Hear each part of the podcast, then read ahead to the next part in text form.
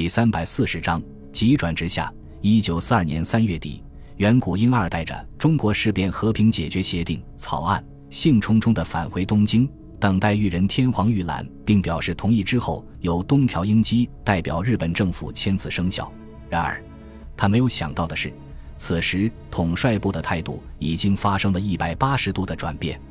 原来，日本在控制缅甸全境之后，继续向印度境内挺进。英印联军节节败退，一直撤退到布拉马普特拉河以西地区才站稳脚跟。这时候，印度民族主义者拉斯、比哈利、鲍斯明确表示愿意与日本合作，希望借助日本的武力赶走英国人，从而实现民族独立。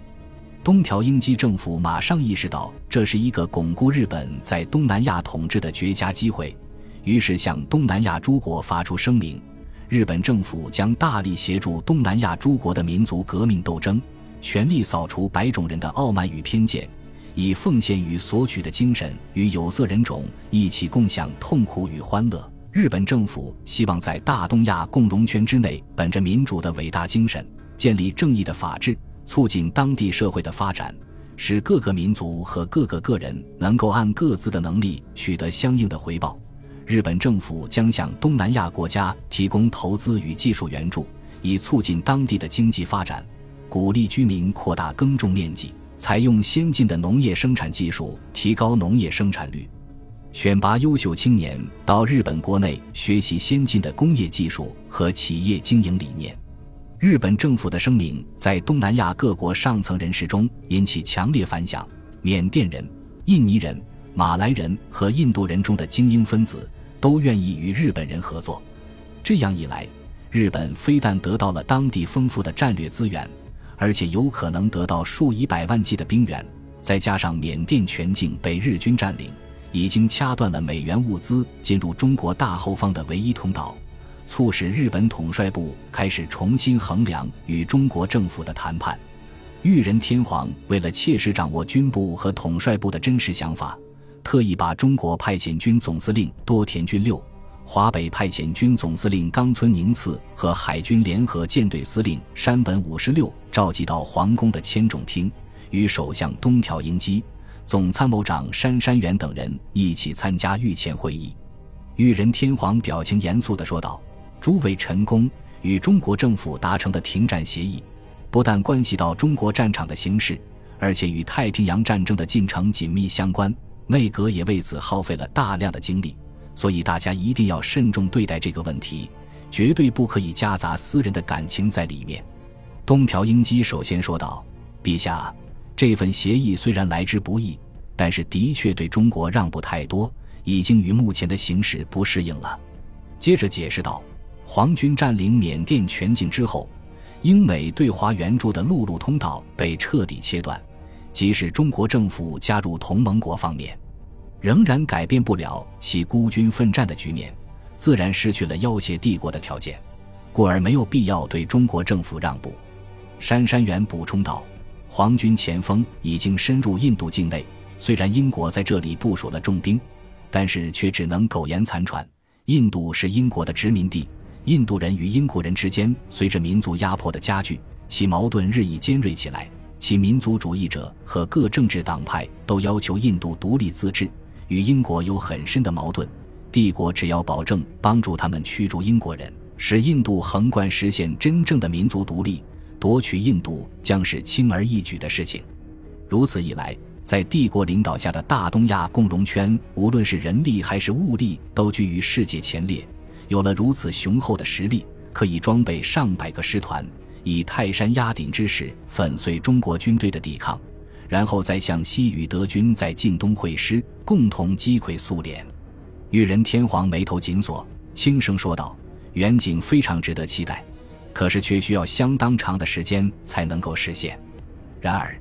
一旦帝国政府拒绝在协议上签字，势必把中国政府推向美英那边，中国战场将再起烽烟。”对于已经全面展开的太平洋战争将产生非常严重的影响，东条英机连忙进一步解释道：“陛下，缅甸占领军已经在被占领的印度国土内组建了印度独立军，并且得到印度国内民族主义者的积极响应。同时，情报部门对英军控制区内的策反工作也进行得有声有色。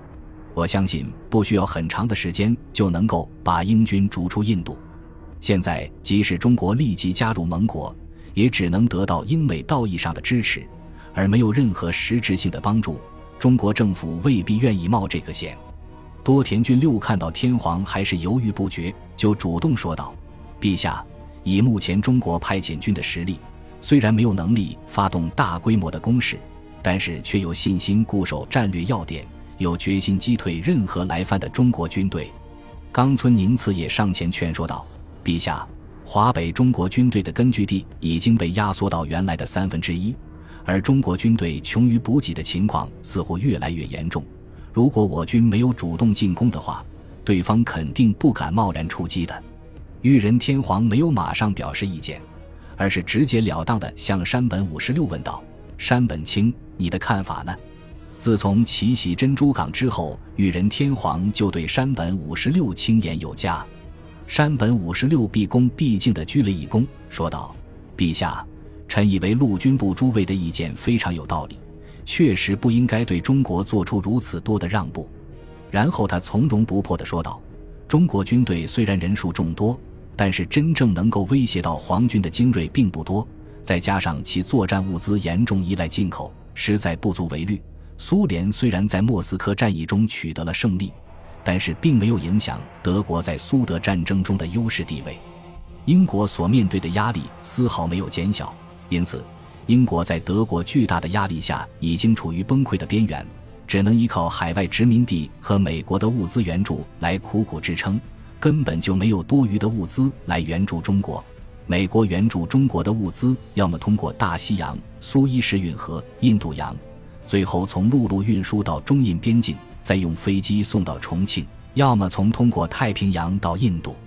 现在，西南太平洋上俾斯麦群岛。新爱尔兰群岛、新不列颠群岛、中所罗门群岛、吉尔伯特群岛、新几内亚岛等地已经全部被皇军占领。美国偷偷摸摸的运输只能勉强维持澳洲驻军的消耗，哪里还顾得上中国？大西洋是德国潜艇的猎场，又距离遥远，美国人未必付得起这样大的代价。为了彻底打消天皇的疑虑，山本五十六又说道。夏威夷群岛上的机场已经可以使用，对美国西海岸的战略轰炸即将展开，美国势必处于应接不暇的境地。最新的情报显示，美国开始在西海岸重要港口和城市部署防空阵地和反登陆阵地，从而占用了大量的物资。这样一来，对中国的支援只能停留在口头上了。与此同时，帝国陆海军已经从东西北三面包围了澳大利亚。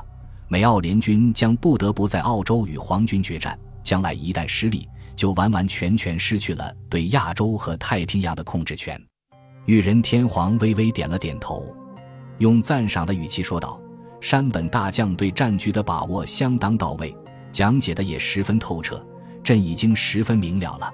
接着对东条英机说道：“东条，你可以明确通知中国政府，我们拒绝签字。”东条英机连忙说道：“陛下，我认为暂时没有必要通知中国政府。”他解释道：“最好的办法就是告诉他们，说条件太苛刻了，然后要求再次进行谈判，从而把时间拖长一点。最好能等解决了印度问题之后再谈。”多田军六补充道：“汪精卫的南京政府对组建军队的事情非常重视，已经开始全面整训军队。随着时间的推移。”军队的战斗力也会相应提高，这样一来就能够承担部分防御任务，从而把抽调军队的影响减到最低。裕仁天皇点了点头，说道：“以花治花，是个办法。”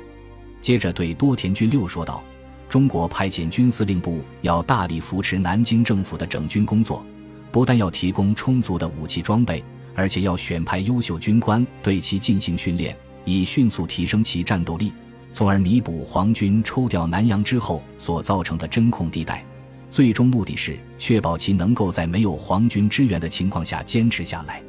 多田骏急忙躬身答应下来，对东条英机说道：“东条，散会之后，你和远古婴儿一起对整个协议仔细修改核对，再以此和他们谈判，直到达成最后结果。东条英机面露难色地回答道：“我会尽力的，但是不能保证可以达成陛下期望的结果，因为毕竟是我们拒绝签字的。中国政府能不能接受都是个问题。”裕仁天皇笑着说道：“东条，现在谈判的目的已经不再是以停战为主要目的了，而是以拖延时间为目的。只要政府没有最终签字，所有的条款都是没有约束力的，随便你怎么谈都可以。”东条英机马上心领神会，轻声念叨着希特勒的名言：“所谓的条约不过是一纸空文。”